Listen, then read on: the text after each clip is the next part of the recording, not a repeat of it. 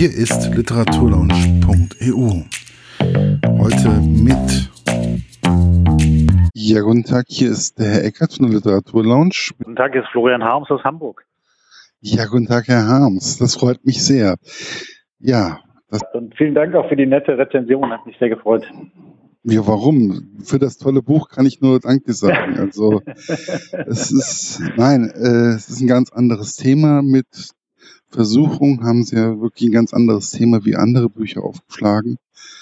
Und ähm, es war sehr interessant. Meine Kollegin, die die Kochbücher betreut, hat im Übrigen auch schon einige Rezepte von ihrem Blog oder von ihrer Homepage getestet und muss sagen, das Harissa zum Beispiel muss sehr, sehr schmackhaft gewesen sein. das freut mich sehr. Schön. Es war wirklich sehr, sehr interessant. Also es waren sehr interessante Figuren, die sie da gezeichnet haben in dem Buch. Und die erste Frage, die ich mir gestellt habe, war, was dieser arabische Koch, ähm, gab es diesen wirklich? Ich komme jetzt gerade nicht auf den Namen. Ähm, den äh, Herrn, meinen Sie Syriat? Ja, genau. Also gab damals im Mittelalter? Richtig. Den gab es tatsächlich. Den gab es tatsächlich und das ist, also alles, was ich über den schreibe, stimmt so. Das ist äh, alles recherchiert. Ähm, es gibt nicht viele Quellen über ihn, aber nee, ich habe gesehen, also auf Deutsch gab es auf jeden Fall gar nichts und ähm, ja. auf Englisch gab es ein bisschen was. Mehr habe ich auch nicht gesehen. Genau. Also es gibt so ein bisschen populärwissenschaftliches und wenig wirklich akademisch-wissenschaftliches. Aber es gab ihn. Ähm, was wir wissen ist, er war ein Ästhet, ein begnadeter Künstler. Er kam eben tatsächlich vom Hof in Bagdad. Äh, also Bagdad war damals ja so ein bisschen der Nabel der Welt. Ähm, wurde er abgeworben von den Umayyaden, die ja nach Andalusien gegangen waren, an den Hof dort in Cordoba, in Granada mhm. und hat dort quasi das höfische Leben neu organisiert ähm, und hat das eben zu einer neuen Blüte, einer neuen, ja, man kann fast schon sagen, Hochkultur dort geführt, eben indem er sich nicht nur um die feinen Künste gekümmert hat, also, sondern eben auch um das, das höfische Leben, um Musik, um Speisekultur, um wie, wie man sich kleidet, etc. etc. Und das wiederum hat dann tatsächlich die europäische Kultur beeinflusst, dann eben hoch bis nach Franken und ähm, äh, ist dann weiter tradiert worden, als die ähm, Muslime dort vertrieben worden sind, die Mauren vertrieben worden sind durch die Reconquista ähm, und hat dann in Marokko fortgelebt. Also ich habe ja dann mit Entsetzen festgestellt, eigentlich auch mit Freude, dass ähm, wir ja unsere ganze Esskultur auch aus dem Islam mehr oder weniger auch teilweise herkommt, also aus, oder aus genau. dem arabischen Raum. Ähm, ja. Diese drei, das Drei-Gänge-Menü zum Beispiel ist im Endeffekt etwas Islamisches, Arabisches, wie man es auch immer benennen möchte. Und das finde ich eigentlich ziemlich gut, weil das zeigt eigentlich, dass wir voneinander auch profitieren können. Ganz genau. So ist es. Und äh, das finde ich eben so ein schönes, fast schon eine Metapher, weil sie eben zeigt, ähm, wir müssen auch uns mal hinterfragen. Also zum Teil hat man hierzulande oder in Europa ja auch eine gewisse Überheblichkeit, wenn man dann auf den heutigen Orient schaut und natürlich vieles reicht dann vielleicht nicht an die kulturellen Höhen heran, zu denen Europa gelangt ist. Auf der anderen Seite, wenn man sich eben mal die Wurzeln anschaut, sieht man eben auch, ähm, die muslimische Kultur oder die islamisch-arabische Kultur war mal viel weiter als unsere. Ähm, und äh, wir haben eben davon profitiert. Die hat uns ganz wesentlich befruchtet, sei es jetzt in dieser höfischen Kultur, in der Speisekultur oder auch zum Beispiel in der Mathematik, also Stichwort Algebra. Auch in der Medizin. in der Medizin, in der Philosophie. Und da, wenn man das mal begriffen hat, ähm, kommt man vielleicht eher zu dem Schluss, dass man sieht, dass eben Kulturen ähm, sich nach oben, aber auch wieder nach unten entwickeln. Ne? Also genauso wie Imperien, they rise and fall. Ähm, und Richtig. deshalb kann man es eben nicht so apodiktisch sehen, dass wir jetzt quasi der Gipfel der Zivilisation sind und danach kommt nichts mehr, sondern alles befruchtet einander und mal geht's hoch und mal geht's runter. Und dann fängt man vielleicht mal an, äh, eine andere Haltung zu entwickeln. Was dann ja auch sehr, sehr wichtig war, neben dem islamisch-arabischen Essen und wirklich, also man kriegt bei dem Buch laufend Hunger. weil, weil irgendwie, weil, weil, weil irgendwie ist es immer wieder so von Essen zu Aromen. Es geht auch viel um Aromen, um äh, diesen Wirtschaftszweig auch.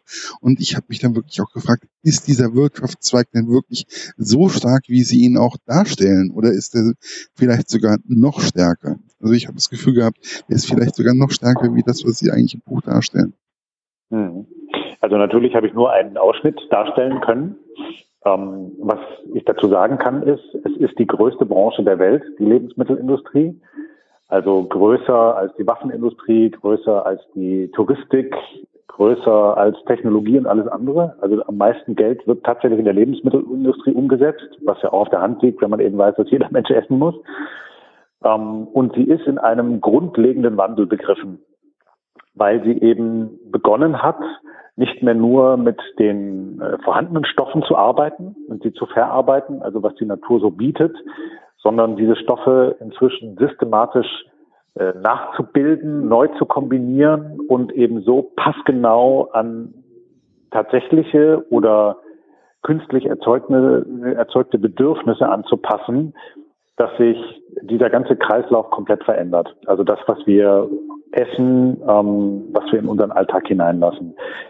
Und diese Geschichte, die ich dort beschreibe, mit der Vorschrift der Europäischen ähm, Lebensmittelagentur in Parma, mhm. die ist tatsächlich auch zutreffend, das stimmt so. Ähm, also insbesondere was diese Umkehr der Beweislast anbelangt, nicht? dass bis zu diesem Zeitpunkt eben die Regel war, dass äh, neu erzeugte Aromenstoffe, also wie beispielsweise äh, naturidentische Aromen, zugelassen worden sind und dass erst seit diesem Zeitpunkt, seit der Neuregelung eben die Beweislast bei den Unternehmen liegt. Und dadurch entsteht ja in dem Buch auch so ein bisschen dieser Zeitdruck für das Zürcher Unternehmen, eben möglichst schnell diesen Stoff zu finden. Ist es eigentlich wirklich so, dass die EU uns teilweise, also viele Leute fluchen ja über die EU, über Straßburg, über Brüssel, ähm, aber ich habe auch das Gefühl, sie schützt auch uns mit ihren ganzen ähm, Wirrwarr auch sehr, sehr stark den Bürger. Zweifellos, Herr Eggert. Ich glaube sogar, dass das einer der entscheidenden Vorteile der europäischen Regelungen ist im Vergleich zu dem, was vielerorts an anderen Stellen stattfindet auf der Welt, also sei es in Amerika oder sei es auch in Fernasien. Die EU hat da ziemlich strikte Vorschriften mittlerweile, die Prozesse sind nicht immer hundertprozentig transparent, aber sehr viel transparenter als an vielen anderen Stellen der Welt. Also wenn Sie jetzt beispielsweise mal an gentechnisch veränderte Lebensmittel denken, wie darüber diskutiert wird, wie kenntlich gemacht wird, wie man äh, darüber diskutiert, oder sei es auch der Einsatz von Pestiziden, also die Glyphosat-Debatte, aber eben auch ähm, naturidentisch oder nat natürlich oder künstlich nachgezeugte erzeugte Aromen die EU schützt da tatsächlich die Bürger hier ähm, in den EU-Staaten. Das ist so. Wie war das eigentlich bei der Entstehungsgeschichte von dem Buch? Wie schnell war eigentlich klar auch, dass Sie mehr oder weniger auch auf drei Ebenen arbeiten? Weil Sie haben ja einmal den Kalender, den Detektiven, ähm, dann den Sohn und die Geheimorganisation. Ähm, wie wichtig war Ihnen eigentlich, dass Sie da auf einmal auf drei Ebenen mehr oder weniger arbeiten? Eigentlich auf vier, Frage. weil ja. eigentlich teilweise auf vier, weil da war ja noch dieses Züricher Unternehmen ja auch noch mit dabei. Genau. Das ist ähm, tatsächlich interessant, weil die Ebenen nacheinander entstanden sind. Die erste Geschichte war die des Sohnes, der seinen Vater sucht und eben, ähm, ich sage jetzt mal, relativ blauäugig durch den Orient reist und erst nach und nach anfängt, diese Region zu verstehen. Das ging zurück auf Recherchen eben für dieses Buch Kulinarisches Arabien damals, als ich mit meinem sehr guten Freund Lutz Jäkel, einem Fotojournalisten, in den Jahren 2003, 2004, quasi anderthalb Jahre lang durch diese Länder gereist bin. Wir recherchiert haben und ich irgendwann feststellte, dass ich so viel Stoff im Blog hatte, dass es dumm gewesen wäre, den nur für dieses eine Buch zu verwenden. Wir haben dann zwar auch noch Reportagen geschrieben und Vorträge gehalten, aber ich hatte einfach viel, viel mehr und so entstand nach und nach diese Geschichte. dann kam ich zu dem Punkt, ähm, dass ich gedacht habe, Mensch, insbesondere dieses Thema Verhältnis von Orient und Okzident interessiert mich sehr. Und ich brauche noch eine zweite Ebene, um Menschen hierzulande noch stärker dafür zu faszinieren und zu interessieren. Ich muss also eine Geschichte spinnen, die die da reinzieht. Ähm, damit eben wir mal rauskommen davon, den Orient immer nur in Klischees wahrzunehmen, nämlich entweder als schillernd Tausend eine Nacht einerseits oder mhm. als Gewalt und Terror andererseits. Also habe ich gedacht, Mensch, ich brauche noch eine Ebene, die hier in Europa angesiedelt ist. Wie gewinnt man denn Menschen für so eine Kultur? Na klar, über das Essen. Das hat damals schon beim kulinarischen Arabien sehr gut funktioniert.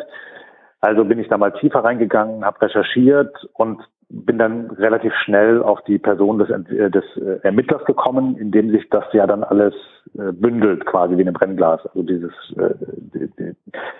der Versuch dieses Lebensmittelkonzerns, eben diesen Stoff zu finden, der muss sich ja irgendwie personalisieren in einer Figur.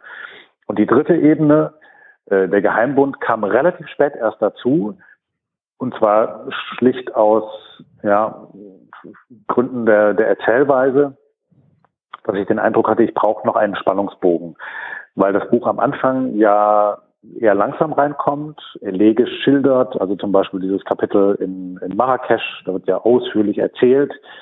Ähm, ja, und dann hatte ich den Eindruck, da muss ein bisschen mehr Fahrt reinkommen, noch ein bisschen mehr Spannungsbogen. Deshalb auch der Prolog vorne, wo man ja mal so einen kleinen Einblick hat in den damaligen Geheimbund. Mhm. Wobei die Erzählweise ähm, auch jeweils, ich zumindest habe ich jetzt versucht, ich weiß nicht, ob es mir immer gelungen ist, aber sie sollen jeweils auch für eine bestimmte Zeit in der arabischen Geschichte stehen. Ähm, genauso ja, wie diese drei also Biografien. Also, ja, ich fand schon, also jetzt so im Nach, also ich habe das so im Nachgang auch vor einem Interview, dann gehe ich auch nochmal so ein bisschen das Buch auch nochmal ein bisschen durch. Ich habe zwar immer ein Namenproblem, wirklich ein riesengroßes Namenproblem. Ähm, und aber man geht, ich gehe ja trotzdem nochmal das Buch innerlich durch und ähm, habe dann auch festgestellt, dass so bestimmte Punkte ich gar nicht richtig angesprochen habe in der Rezension, wie zum Beispiel auch die verschiedenen Zeiten, durch die man sich einfach auch bewegt. Und ja. ähm, was ich auch sehr interessant fand, wo wir dann auch beim Essen, warum ist eigentlich die, der, das Olivenöl so wichtig? Ähm, ich hatte so das Gefühl, das, das ist so ein Brennpunkt mehr oder weniger. Ich habe ja. nicht Olivenöl. Gut, es schmeckt teilweise anders da, aber Olivenöl ist doch irgendwie so ein, hm, ja, ist halt ein Öl. Genau. Aber, aber wissen Sie was? Es ist einer der, eine der ganz wenigen Zutaten, die tatsächlich in der ganzen arabischen Welt verwendet wird. Also wir haben ja häufig, wenn wir so an arabische Speisen denken, haben wir vielleicht das Bild von ja, Fleisch, Kebab oder so. Aber tatsächlich ist die arabische Speisekultur sehr regional und sehr unterschiedlich. Also in Marokko ist sie tatsächlich vollkommen anders als im Libanon beispielsweise oder auf der arabischen Halbinsel. Eines aber verbindet diese Kultur, jedenfalls fast überall, und das ist tatsächlich das Olivenöl, was auch überall ja, zumindest fast überall angebaut wird und dann da, wo es nicht angebaut wird, also wie beispielsweise am arabischen Golf, da wird es eben hin exportiert, schon immer. Mhm. Also es ist ein verbindende, eine verbindende Zutat. Das zweite ist, dass ähm, diese Zutat ja den, den europäischen Raum beeinflusst hat. Ähm, also äh, in der Antike war das schon so, dass schon die Römer in Nordafrika Olivenöl angebaut haben und das dann eben exportiert haben nach Mittel- und Nordeuropa.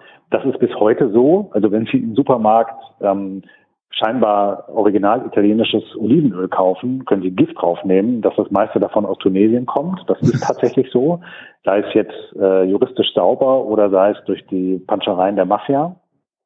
Ähm, und das ist gar nicht dann schlechter, sondern es ist eben einfach ein anderer Herkunftsort. Und das Dritte ist, ähm, und das vielleicht so ein bisschen der Metaebene, dass man natürlich darin auch ein Stück weit eine Metapher sehen kann, eben für dieses Erdöl, ne? nachdem der Westen hinterherjagt, ähm, der, dessen wegen er zahlreiche Konflikte angezettelt oder verstärkt Eindeutig. hat in der arabischen Welt.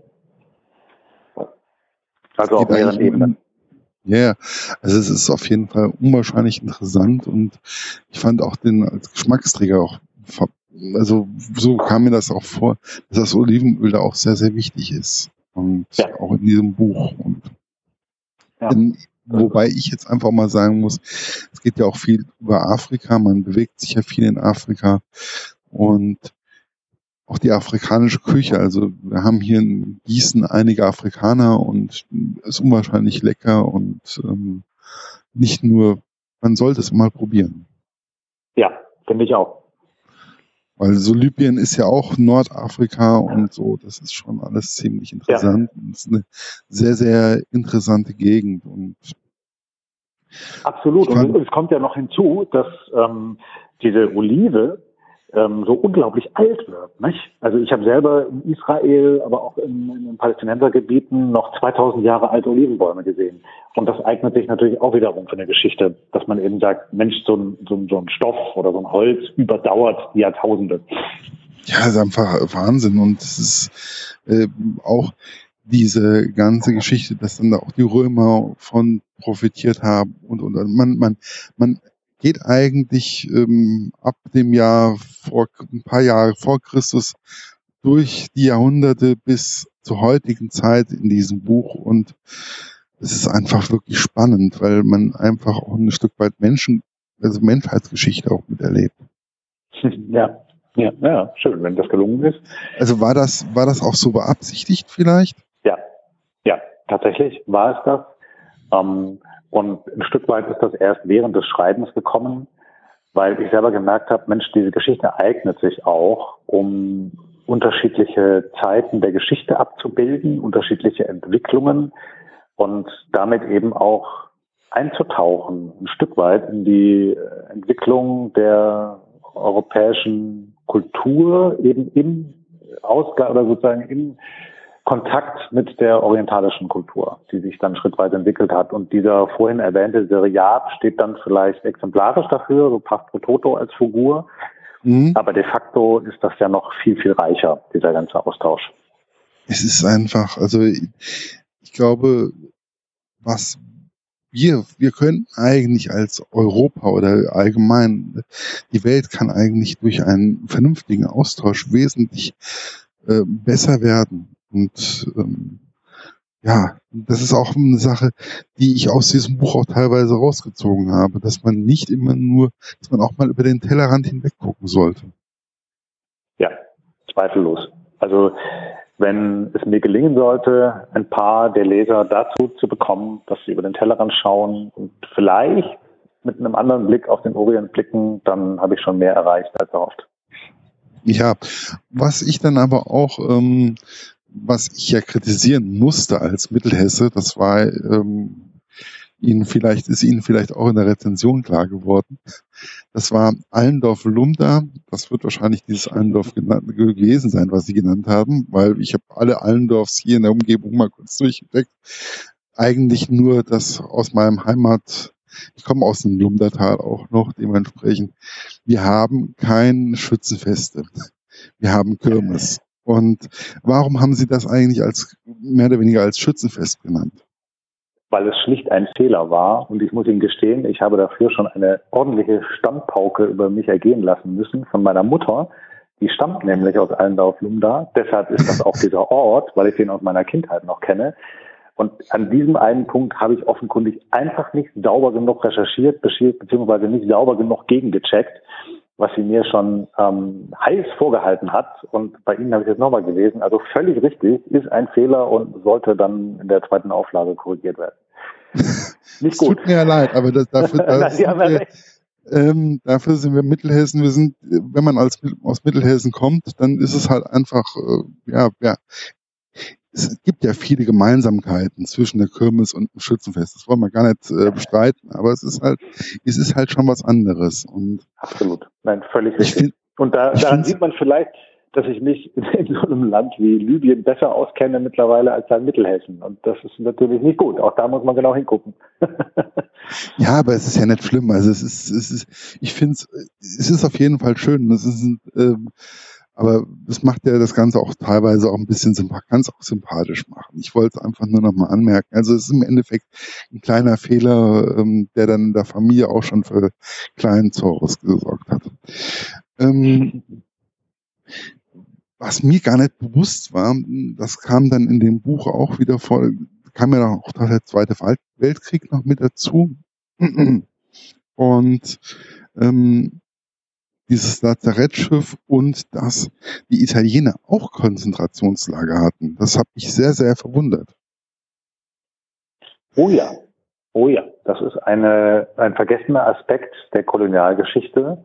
Der ist relativ gut erforscht. Die Italiener, ich habe mich intensiver damit auseinandergesetzt während meiner vielen Reisen in Libyen, war intensiv dort unterwegs. Und die Italiener, die italienische Kolonialmacht, also insbesondere dann die Faschisten unter Mussolini, sind mit unglaublicher Brutalität dort vorgegangen.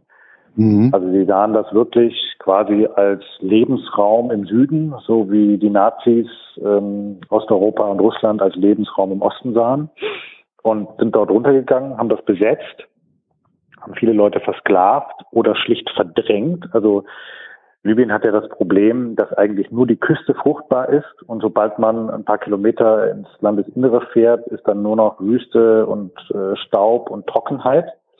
Da kann man kaum überleben.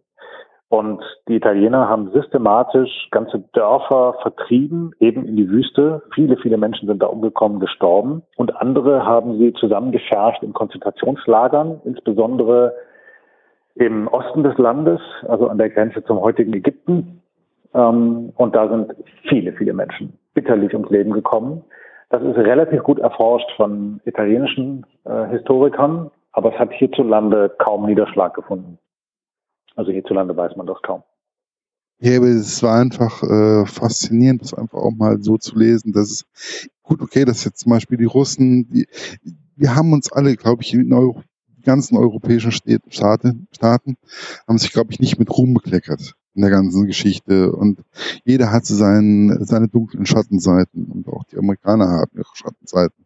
Ja. Ähm, aber es ist einfach mal schön, das mal wieder in einem Buch zu lesen. Das ist halt einfach, dass man auch mal wieder etwas anderes sieht oder beziehungsweise, dass nicht alle nur immer Deutschland sagen müssten, sondern eigentlich auch mal sagen müssten, wir. Ja, absolut. Ähm, und interessanterweise war es dann im Falle Libyens sogar so, dass als die Deutschen dann kamen, also das Afrika-Korps, dass die von vielen Libyern eher wohlwollend oder fast schon, ich sage jetzt nicht als Befreier, aber ja, durchaus wohlwollend wahrgenommen wurden und aufgenommen wurden. Ja, ähm, Im Vergleich eben zu den Italienern, die da vorher gewütet hatten. Und diese Geschichte spiegelt sich ja dann auch so ein bisschen in dieser Lebensgeschichte von dem Kais, die ich da erzähle, von den libyschen Hilfssoldaten. Ähm, also wie staunend er dann eben diese Disziplin und die Durchschlagskraft der deutschen Truppen dort sieht und auch die mhm. Selbstbeherrschung.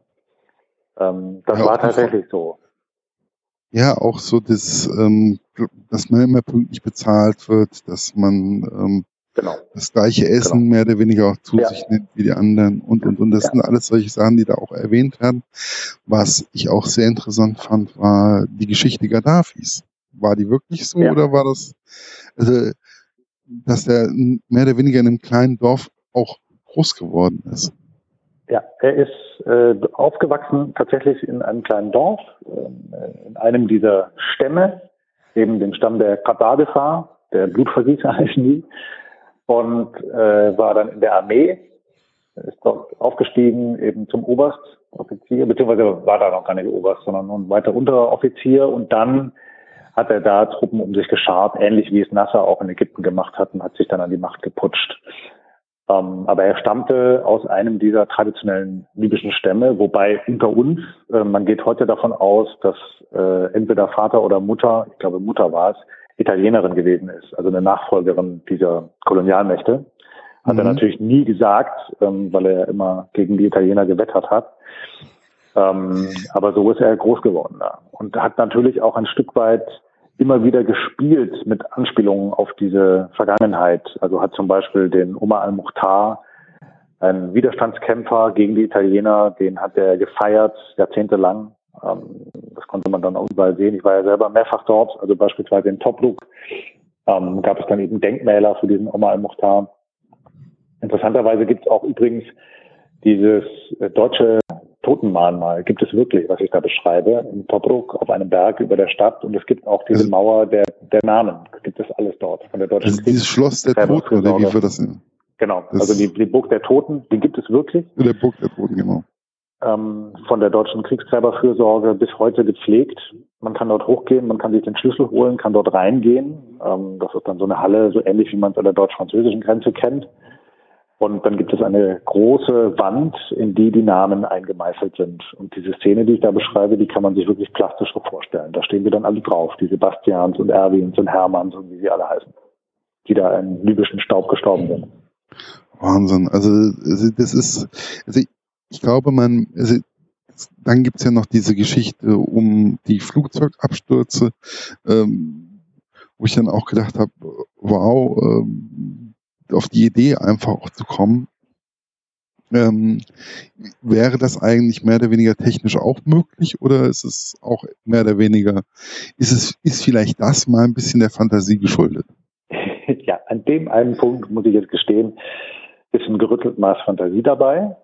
Ähm, ich brauchte da etwas, um das so in die Geschichte einpassen zu können. Ich habe die Passage dann hinterher einem Airbus-Flugzeugingenieur zum Gegenlesen gegeben.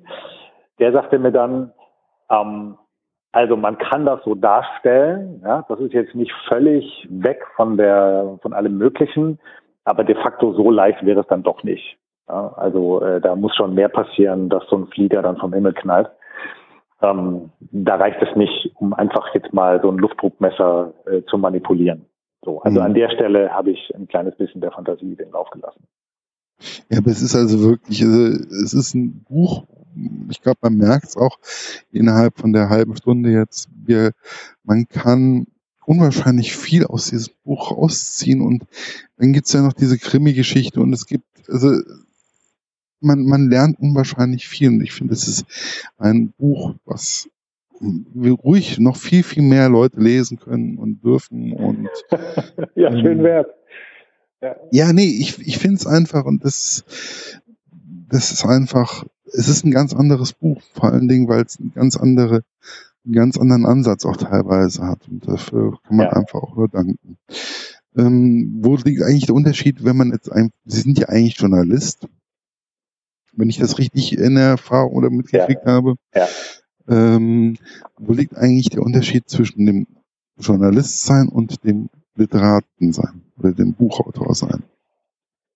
Sind tatsächlich zwei Welten, die auch nichts miteinander zu tun haben dürfen, weil das Schreiben ganz anderen Regeln gehorcht. Als Journalist muss ich mich immer an Fakten halten kann vielleicht Fakten einordnen, kommentieren, erklären, aber sie müssen eben immer hundertprozentig stimmen. Und im literarischen oder belletristischen Schreiben habe ich dann die Freiheit, mich davontragen zu lassen, eben selber Geschichten zu spinnen, auch mal an der einen oder anderen Stelle der Fantasie freien Lauf zu lassen, wie jetzt in diesem Fall äh, des Flugzeugabsturzes.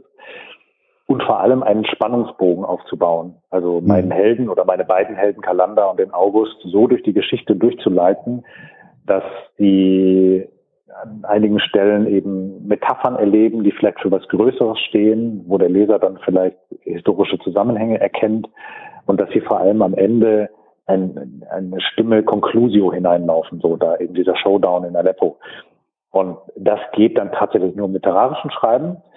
Ähm, aber ich würde mir sowas niemals erlauben im journalistischen. Ich kann zwischen diesen beiden Welten relativ schnell hin und her springen. Ähm, Vielleicht ist das eine Gabe, ich weiß es nicht. Also ich brauche nicht viel Zeit, um mich hineinzuversetzen, dann eben wieder in das literarische Schreiben. Aber sie dürfen nicht ähm, was miteinander zu tun haben. Also sie müssen strikt getrennt sein. Ja, aber es ist einfach, äh, ich glaube, das Recherchieren als Journalist nennt man auch das Recherchieren fällt dann vielleicht auch ein bisschen einfacher. Ja, das zweifellos. Das ganz bestimmt. Ähm, also ich habe, vielleicht merkt man das ja, sehr viel gelesen über Aromen, über die Lebensmittelindustrie, über ihre Geschäftspraktiken und habe das wirklich über Jahre verfolgt, sowohl die Fachliteratur als auch die Berichterstattung in den Medien. Habe mich auch mit manchen Fachleuten unterhalten und da kam mir das natürlich zugute, dass ich ungefähr weiß, wie eine Recherche läuft. Wobei ich einfach auch feststellen musste, ich hatte immer wieder das Gefühl, ich, ich habe es auch in der Rezension mehr oder weniger reingeschrieben, ähm, das, was in dem Buch drinnen steht, ist jede Menge und das merkt man wirklich auch in dem Interview. Aber es ist immer noch, ich hatte immer das Gefühl, es ist an der Oberfläche entlang gekratzt. Also zweifellos gibt es viel, viel mehr. Also alle diese Themen, sei es jetzt der Orient oder sei es die Lebensmittelindustrie, seien es die vielfältigen Verbindungen zwischen den Welten, ähm, da ist noch viel, viel mehr drin. Da könnte man noch ja, mehrere Bücher folgen lassen. Man könnte auch eine Fortsetzung schreiben. Nur für das eine Buch wäre es dann irgendwann zu viel geworden. Er hat mich aber jetzt noch zum Abschluss mehr oder weniger interessiert. Also Sie haben ja, ja auch gesagt gehabt, da gibt es noch viel, viel mehr, was da noch zu schreiben gibt. Also kann ich davon ausgehen, dass ich noch mal in Genuss kommen werde, ein äh, Florian Harms Buch zu lesen oder ähm, war es das jetzt erstmal? also, ich möchte weiter schreiben ähm, und zwar auch weiter literarisch schreiben. Ich bin auch tatsächlich schon dabei, eine neue Idee zu verfolgen. Bin da auch schon relativ weit fortgeschritten. Wann es soweit sein wird, weiß ich noch nicht. Und kommen, es wird was kommen. Ich kann Ihnen aber nicht versprechen, wann es soweit, soweit sein wird. Ja, aber auf jeden Fall, also ich kann mich auf jeden Fall freuen, dass vielleicht nochmal irgendwann ein Buch äh, von Ihnen auf meinem Schreibtisch landet. Ja, das können Sie gerne. Ja, Lesestab. Das wäre auf jeden Fall mal toll. Genau. Das war's für heute. Bis bald bei der Literatur und Sport EU. thank you